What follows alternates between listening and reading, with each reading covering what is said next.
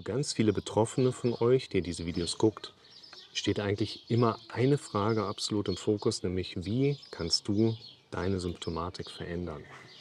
Gerade in Bezug auf diesen Kontext, also wir bewegen uns im Bereich von Schwindel, von Panik, von Benommenheitszuständen, erleben Betroffene immer wieder sehr teilweise detaillierte oder determinierte Symptome, wie ich habe, wenn ich morgens aufstehe, das, im Tagesverlauf habe ich häufig das, eine halbe Stunde nachdem ich Abend gegessen haben, habe, kommt sofort die Übelkeit. Und wir gehen in unserem Kontext erstmal davon aus, dass die Symptomatik, über die wir hier sprechen, kein Ausdruck einer Krankheit ist. Die Krankheit ist lediglich ein Begriff, Symptome zu beschreiben. Wir gehen ja erstmal davon aus, dass die Symptomatik, die jemand erlebt, in unserem Kontext, das Resultat von antrainierten Denkprozessen ist. Und die große Frage, die für uns jetzt im Raum steht, lautet, wie kannst du dich so weit umtrainieren, dass dein Körper dir nicht mehr diese Symptome so hoch gibt? Willkommen zum Podcast für mentale Gesundheit, Zufriedenheit und Wohlbefinden. Ein erster wichtiger Punkt da drin ist aus meiner Sicht immer die ärztliche Abklärung. Wenn du irgendein Symptom neu bekommst, musst du natürlich so ein bisschen aufpassen, dass wenn neue Symptome dazukommen, man ist schon in so einem Ärztemarathon unterwegs gewesen, dass man dann nicht vielleicht sich darauf trainiert, das nicht mehr abklären zu lassen. Muss man individuell schauen. Aber erstmal macht gerade beim Neuauftreten, vor allen Dingen einer neuen Situation für einen Betroffenen, eine ärztliche Abklärung immer erstmal Sinn. Dass der einmal drüber geschaut hat, kann sehen, EKG, Normalbefund oder eben auch Magen ist in Ordnung bei jemandem, der sehr viel Übelkeit hat ne, oder jemand, der Atemprobleme hat, dass man da vielleicht auch sehen kann, die Lunge ist in Ordnung, ist das alles klar. Und diese ärztliche Abklärung ist wichtig. Bedenkt bitte, dass die ärztliche Abklärung aus medizinischer Sicht erfolgt, um frühzeitig eine behandelbare Krankheit erkennen zu können und ärztlicherseits dann Therapieoptionen anbieten zu können. Der Arztbesuch dient nicht deinem Wohlergehen. Also gerade Betroffene mit dieser diffusen Symptomatik neigen eben mit der Zeit dazu, eben die Erwartungshaltung zu haben, ich habe die Problematik, gehe zum Arzt und will mich danach wohlfühlen. Das ist in Ordnung, wenn du vom Arzt nach Hause gehst und fühlst dich noch nicht wohl, bist aber erstmal soweit gesund, weil das steht tatsächlich erst einmal im Vordergrund. Dass der Arzt dir quasi sagen kann, eine körperliche Krankheit sehe ich hier nicht, die haben wir ausgeschlossen. Für das Wohlergehen musst du quasi selber dich drum sorgen. Nach der Abklärung macht es aus meiner Sicht Sinn, zu versuchen, Muster zu erkennen. Zu diesen Mustern gehören vor allen Dingen erstmal Denkprozesse mit dazu. Auf lange Sicht wird wahrscheinlich etwas passiert sein, was deine persönliche Integrität entsprechend auch geärgert hat. Ne? Persönliche Integrität, du machst Dinge, die du machen möchtest, nicht und machst die ganze Zeit irgendwelche Dinge, die du nicht machen möchtest. Und aus diesem Missverhältnis oder Ungleichgewicht heraus entstehen mit der Zeit eben solche Symptome, gerade Schwindel, Panik und diese berühmten Benommenheitszustände. Auf lange Sicht werden wir von unserem Körper einfach mitbekommen, dass wir ein Leben leben. Unser Körper sagt, kannst du so leben, kriegst aber halt die Symptomatik mit dabei. Und wenn du auf lange Sicht anderes Körpergefühl, andere Bewertungsmuster in Bezug auf deine Symptome haben möchtest, heißt das eben auch, dass du Dinge konkret in deinem Leben verändern darfst. Und wir finden eigentlich immer die größeren Baustellen bei den Leuten. Das heißt, jemand hat da sein Burnout aus dem Job mitgenommen, weil er irgendwas macht, was er total kacke findet. Jemand hat eigentlich richtig große Ziele mal gehabt im Leben, aber die waren eigentlich schon gar nicht so groß. Das waren zwar Ideen, aber warum sollte ausgerechnet er das schaffen? Also wir quatschen uns unsere eigenen Ideen ja liebend gern immer wieder selber aus. Auf einer operativen Ebene, also nicht so was passiert auf lange Sicht, sondern was passiert vor allen Dingen im normalen Alltag spielt aus meiner Sicht vor allen Dingen eine Rolle, dass wir vor allen Dingen in der bildhaften und eben auditiven Verarbeitung Informationen verarbeiten. Das heißt, wir sehen in Bezug auf alles, was da irgendwie passiert, ein Bild vor dem inneren Auge oder hören eine Stimme in unserem eigenen Denkprozess zu uns sprechen. Ein ganz wichtiger Punkt in unserem Kontext ist, dass eine Gefühlslage in der Regel immer ein Kompositor darstellt. Das heißt, auf eine Wahrnehmung kommt es zu einer negativen, automatisierten Interpretation deines Gehirns dessen, was du gerade gedacht hast. Es kommt also zu einer dramatischen Wertzuschreibung. Viele erkennen das für sich als krankhaft, als negativ, als schlecht. Das ist ein vollkommen gesunder Prozess. Dein Gehirn muss negativ denken, dramatisch denken, misserfolgsorientiert denken. Das war für unsere Vorfahren absolutes Überlebenswerkzeug. Wenn unsere Vorfahren das so nicht hätten, würden wir beide gar nicht heute hier sitzen. Die Muster zu erkennen, ist aus meiner Sicht eine wichtige Grundlage, um eine defizitäre Ebene aufzudecken, die auf lange Sicht eben in meinem Leben ja auch irgendeine Rolle spielt. Das heißt, ich werde ja bei den Dingen, die ich da mache, hier meine Stimme zu mir sagen hören, boah, nicht schon wieder der gleiche Kack wie sonst. Oder du stehst morgens auf, guckst deinem Partner ins Gesicht und sagst so, eigentlich würde ich ja lieber die Heike von nebenan. Keine Ahnung, was auch immer dein Thema ist. Wir müssen, um diese Muster zu erkennen, um Gottes Willen irgendwie psychoanalytisch vorgehen. Nicht tiefenpsychologisch fundiert vorgehen. Hört auf damit. Es gibt in der Psyche in dem Sinne nicht die Tiefe, wie die Leute sich das früher mal ausgedacht haben. Wir haben viele Dinge in der Vergangenheit falsch gesehen, falsch erlebt, falsch bewertet, falsch weitergedacht. Thema Psychoanalyse. Es ist relativ banal. Es ist nicht kompliziert. Wir Menschen sind das, was wir hier oben sehen und vor allen Dingen hier hören. In den allermeisten Fällen. Wir glauben nicht an das, was richtig ist. Wir glauben an das, was wir am häufigsten gehört haben. Schaut euch mal das Video an. Wie entsteht ein Gefühl, falls du das noch nicht gesehen hast? Die Analyseebene oder vor allen Dingen erstmal Beobachtungs- oder Zuhörebene. Die brauchst du, um zu verstehen, inwiefern auf der emotionalen Ebene beziehungsweise hier oben Denkebene diese Symptome überhaupt in deine Wahrnehmung haben Einzug finden können. Aus meiner Sicht ist es sehr wichtig, Veränderungsprozesse vor allen Dingen über Modelllernen auch für sich zu übernehmen. Das bedeutet, ich habe eine Problematik und ein Großteil der Leute da draußen hat eine Problematik, nicht weil er die Problematik hat, sondern vor allen Dingen, weil er nicht darüber spricht. Du musst dir das so vorstellen. Ich sitze ja jetzt quasi am, in der Mitte von so einer Sanduhr. Und durch meinen Kopf, durch meinen Mund sind 11.500 Gespräche mit Menschen einmal durchgegangen. Ich weiß, wie Menschen denken.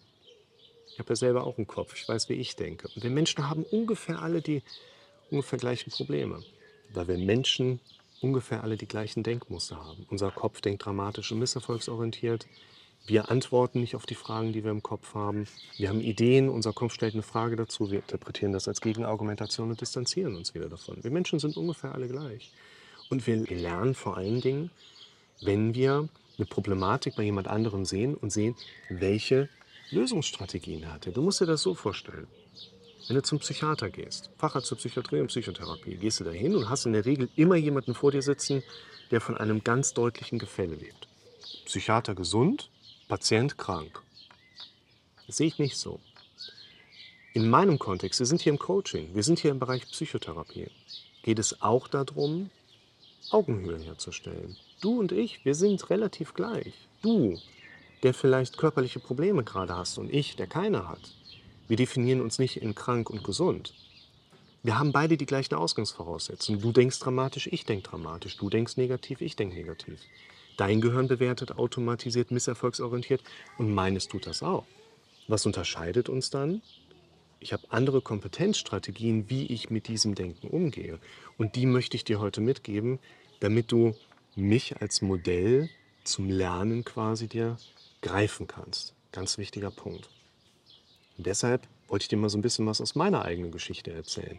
Ich habe mal so ein paar wenige Sachen rausgeschrieben, die ich so über die letzten Jahre bei mir selber auch mal als körperliche Symptomatik erlebt habe. Also zunächst musst, musst du auch wissen, Panik, Stresssymptomatik hängt mit dem Sympathikus zusammen. Ich habe auch einen Sympathikus. Ich weiß, wie sich Panik anfühlt. Ich weiß auch, wie es sich anfühlt, dass es sich eben so anfühlt wie Sterben. Und ich will da als Mitarbeiter des Rettungsdienstes auf der Autobahn bei 120 hinten raushüpfen, wenn man sowas mal hat und ich weiß, wo kommt es gerade her. Das ist nicht lustig. Trotzdem müssen wir da nicht in einem absolut ernsthaften Charakter drüber quatschen. Und es gab eine Zeit, 2009 rum, da habe ich in einem größeren Freizeitpark in Westdeutschland gearbeitet. Ich war dann in diesem Freizeitpark, es war echt total cool. Chefs waren cool, die meisten Mitarbeiter waren ganz gut drauf. Das ist natürlich jetzt auch ein Laden, der ist eher so ein großes Sammelbecken für viele Menschen, die, wenn sie da nicht arbeiten würden, einfach arbeitslos wären. Der Werkschutz braucht man gar nicht drüber zu quatschen. Und es war eine gute Zeit, Es gab aber null Arbeitssicherheit und also so Arbeitsplatzsicherheit, Arbeitssicherheit immer groß geschrieben, das ist nicht der Punkt. Und ich hatte nachher wieder die Möglichkeit, bei meinem alten Arbeitgeber einzusteigen. Und ich war mega happy darüber. Bin zurück in eine normale Vollzeitstelle Rettungsdienst. Und hat mein Arbeitgeber aber entschieden, weißt du was, den Lukas, den setzen wir jetzt dahin. Hat er mir das mitgeteilt und ich denke so, boah, habe ich eigentlich überhaupt keinen Bock drauf. Ich sag, hier, Chef, sehe ich mich überhaupt nicht drin. Doch, du bist das Zugpferd, du hast die meiste Erfahrung, wir wollen dich hier einsetzen. Ich habe in einem Job gearbeitet, der ging mir so in dieser Zeit gegen den Strich. Ich habe November 2009 Tinnitus hier, Tinnitus dort bekommen. Im März drauf, 2010, gab es Todesfall in der Familie. Ich war mehr oder weniger so ein bisschen angefreundet mit dem Rettungsdienstjob. Da kam so ein diffuser Schwindel. Und ich habe rückblickend für mich verstanden, körperlich absolut okay. Ich bin dann einmal irgendwann zum Arzt gegangen, weil wenn man selber ein Mediziner ist, da hat man keinen Bock zum Arzt zu gehen. Ne? Alles gesund. Was sagt der Arzt dann dazu mir?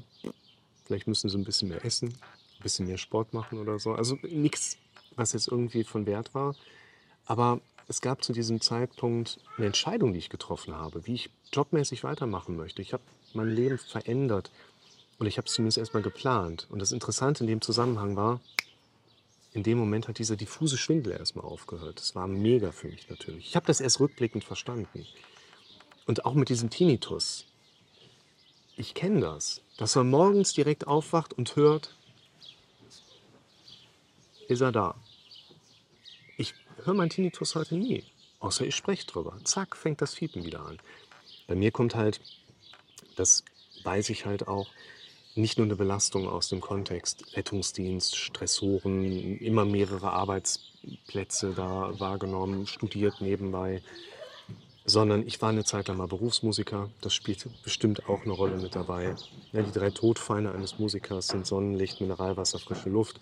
Danach habe ich auch mal so eine Zeit lang gelebt. Das hinterlässt einfach auch so ein bisschen seine Spuren. Und in dem Zusammenhang kenne ich einfach diese Suchmuster, auf die wir unser Gehirn trainieren und immer wieder auch damit unser Symptom in Anführungszeichen einladen. Ich sehe Kinderbeine im Hintergrund.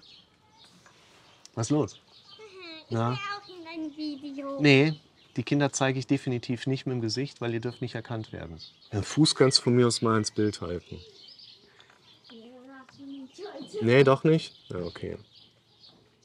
Papa, Ja, haben wir heute überhaupt Medienscheid? ja, nachher Kinostunde. Ich bin wie jeder andere auch, natürlich auch in gewisser Hinsicht vulnerabel, was das Gehirn hier oben sagt. Das heißt, ich bin ja auch nicht total kalt diesem Bewertungssystem hier oben. Das heißt, wenn mein Kopf dann sagt, was ist, wenn das so Schlimmes wird? Was ist, wenn das nicht mehr besser wird? Was ist, wenn das nie wieder weggeht? Zack. Also, ich kann da mitreden. Es gibt verschiedene andere Dinge. 2000, ich habe mir so eine kleine Liste hier mal gemacht. Ne? 2011 ungefähr gucke ich in den Himmel, denke so, warum sehe ich da so viele Lichtblitze überall? Was ist das? Oh, ich trinke viel zu viel Koffein. Also ich immer wieder geguckt, sehe ich das noch? Ja, irgendwie sehe ich das noch. Oh, Ich muss noch weniger Koffein trinken. Habe ich eine Zeit lang ganz auf Kaffee verzichtet. Kein Tee, kein Cola, kein gar nichts so. Nix. Gucke in den Himmel, sehe es immer noch. Hm, was ist das denn? Jetzt habe ich irgendwas an den Augen. Wen es interessiert, es ist vollkommen normal, wenn ihr in den Himmel schaut und Wolken seht oder sogar in den blauen Himmel seht, dass da kleine weiße Lichtblitze sind. Nennt sich Blue Endoptic Phenomena auf Englisch und gehört einfach zum normalen Sehprozess mit dazu. Es hat überhaupt keinen Krankheitswert. Das ist wie, wenn du sagst, hier guck mal, ich kneife mir in den Arm, dann tut's weh. Das ist doch komisch, oder? Und man würde sagen, nee, das ist vollkommen normal. Oder ich habe 2012 mein erstes Skotom im Auge entdeckt. Ich gucke auf ein Bild, gucke dabei runter und sehe auf dem rechten Auge fehlt in der Linie so ein Stück. Betriebsärztliche Untersuchung, der hat mir einen Fliegenblick noch diagnostiziert, also auch kein pathologischer Wert, einfach, dass ich hier drin mehr sehe als irgendwie außen, springt meine Denkkiste natürlich auch an. Oder dass ich generell dieses Rauschen kenne. Man guckt vielleicht so ein bisschen überanstrengend, viel Kaffee getrunken, man macht einfach viel, man sieht dieses Rauschen einfach, gerade in der Dämmerung oder in etwas nicht so ganz hell beleuchteten Räumen. Stellt sich Knubbel am Fuß ein. Man denkt sich, ah, was für ein Hautkrebs ist das denn jetzt? Das ist immer der erste Gedanke, der hochkommt. Leute, das ist vollkommen normal. Was dann nochmal so ein bisschen schwieriger für mich auch war, Aber vor einigen Jahren habe ich eine Glaskörpertrübung bei mir stärker wahrgenommen, dass man einfach so kleinere schwarze oder graue Flecken im Gesichtsfeld hat. Gerade wenn man so mit einem Auge in die Wolken guckt und dann so rüberschlägt. Mir war mehr oder weniger direkt klar, das ist halt eine Glaskörpertrübung, die ist am Anfang da. Aber ich habe sie dann stärker wahrgenommen, weil ich halt die ganze Zeit geguckt habe, ist es noch da? Weil ich habe es ja vorher nicht gesehen. Das Entscheidende für mich bei all diesen Symptomen ist, es gibt Sachen, ich saß dann bei der HNO-Ärztin, ach Tinnitus, ja, haben viele, müssen sie mit leben lernen. Das ist nicht das, was man in der Situation hören möchte. Man kriegt da irgendwie so sein Audiogramm geschrieben, oh ja, da haben sie aber einen tiefen Abfall in der Hörkurve drin. Findet man jetzt auch nicht so geil als junger Mann. So läuft das aber da draußen ab. Es ist nicht gefährlich, es interessiert die Leute nicht wirklich. Man hat in der Zwischenzeit sehr, sehr, sehr viele Behandlungsmethodiken versucht zu installieren. Von dem, was ich so mitbekommen habe, keine davon funktioniert wirklich. Aber darum geht es nicht.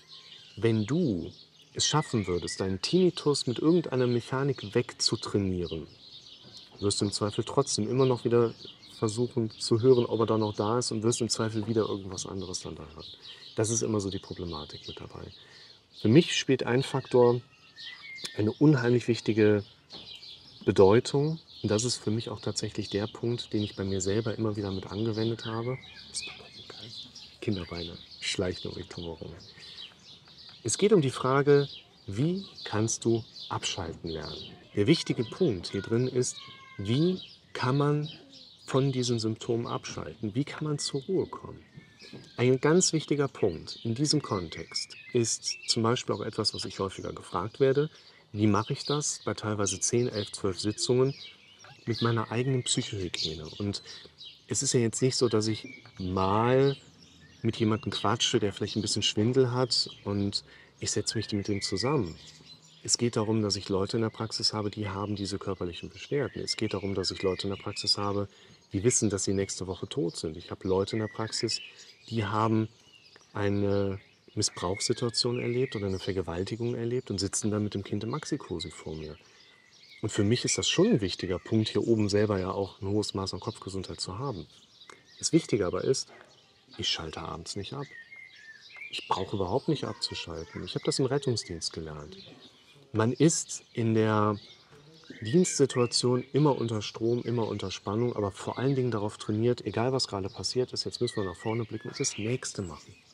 So mache ich das in der Praxis auch. Ich bin darauf trainiert, wenn der Klient bei mir sitzt. Klientin, Klient ist egal. Und das sage ich diesen Leuten auch. Die sind in dem Moment für mich der wichtigste Mensch auf der ganzen Erde. Ich habe gelernt, diesen Menschen für mich in meiner eigenen Wahrnehmung zu 100% groß zu machen. Und wenn die rausgehen, dann mache ich den nächsten Klienten zu 100% groß. Es geht nicht darum, dass ich in der Sitzung mit dem Gedanken teilweise dabei bin, oh, was machen meine Kinder gerade, wann fahre ich das nächste Mal in Urlaub. Ich bin zu 100% darauf trainiert, hinzu dem Klienten. Und das ist ein ganz wichtiger Punkt für uns, weil die meisten Leute versuchen, da nicht hinzuhören, da nicht hinzusehen. Die Leute versuchen, abzuschalten. Es funktioniert nicht. Anschalten. Distanz kommt nicht aus Distanz, sondern Nähe zu Neu. Wenn du an irgendetwas hängst, dann hat das einen Grund, warum du noch hängst und nicht loslässt. In der Regel, weil du noch nichts zum Neugreifen hast. Loslassen kommt nicht durch Loslassen. Loslassen kommt durch Neugreifen. Das Beste gegen eine alte Liebe ist eine neue. Und das ist das, was wir trainieren dürfen. Ich gebe dir ein Beispiel nur von meiner Glaskörpertrübung. Ich werde ja auch zu diesem Zeitpunkt, wo das für mich ein bisschen präsenter war, 20 Mal, 30 Mal, 40 Mal am Tag von meinem Gehirn darüber informiert, hey, du hast doch da was, guck doch nochmal dahin. Ah, okay. Ah, okay. Jetzt wird wieder repräsentiert, ich habe es abgespeichert. Es geht darum, dass du lernst. Und im Zweifel heißt es auch, dass du dir einen Plan machen musst, wo du dir Sachen aufschreibst. Immer wieder ganz bewusst zu gucken, da kommt der Impuls, sofort den Fokus auf andere Dinge richten.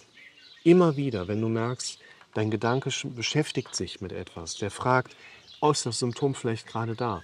Schnell den Fokus auf etwas anderes richten. Es geht nicht darum, dass du jetzt versuchst, die beiden Kinderbeine da oben oder vier Kinderbeine nicht zu sehen.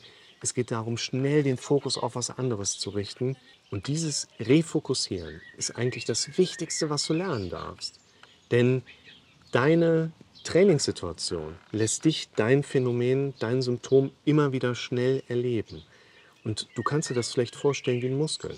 Du hast mit deinem normalen alltäglichen Leben und Erleben diesen Muskel immer weiter trainiert. Und du kannst jetzt nichts machen, damit er von heute auf morgen kleiner wird. Ich kann dir keinen schnellen Tipp geben, wie du morgen früh aufstehst und suchst nicht direkt nach deinem Phänomen. Das ist auch keine gute Zieldefinition. Wenn du morgen früh aufwachst und suchst sofort nach deinem Symptom, dann hat das vielleicht was damit zu tun, dass du heute Abend dich schon wieder darauf programmiert hast. Es kann sein, dass du dich nicht direkt darauf programmiert hast, aber hast du dich heute Abend auf etwas anderes programmiert, sodass du morgen früh ein anderes Ergebnis erwarten darfst?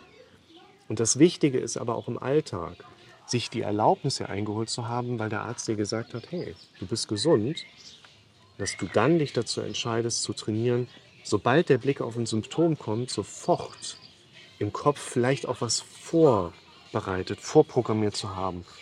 Du kannst dir nur ein Ass aus dem Ärmel zaubern, wenn du vor eins reingesteckt hast.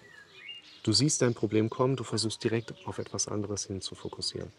Was das ist, ist immer stark subjektiv. Bei mir war es zum Beispiel das Alltägliche, wo gehe ich gerade hin, wo fahre ich als nächstes im Urlaub, wen habe ich nachher in der Praxis sitzen, was könnte ich dort machen. Es könnten irgendwelche Knobelaufgaben sein. Das könnten Aufgaben sein, die vor dir stehen, wo du noch keine Lösung für hast. Das könnten Ziele sein, die du für dich beschlossen hast zu haben, wo du noch keine Pläne hast. Es macht Sinn, solche Sachen da mitzuschreiben, weil das unseren Kopf einfach besser fixt. Aber nochmal, das Wichtige ist, versuche nicht von Dingen abzuschalten. Versuche nicht auf Dinge nicht zu achten. Hier rein daraus funktioniert nicht, weil bei den meisten Menschen ist der Gehirn drin und Gehirn kann nicht nicht verarbeiten. Du sollst also einen Fokus dir vorbereitet aussuchen, auf welche Dinge kannst du heute noch lernen zu fokussieren, wenn dein trainiertes Gehirn dich wieder darauf blicken lassen möchte, was dein Symptom angeht.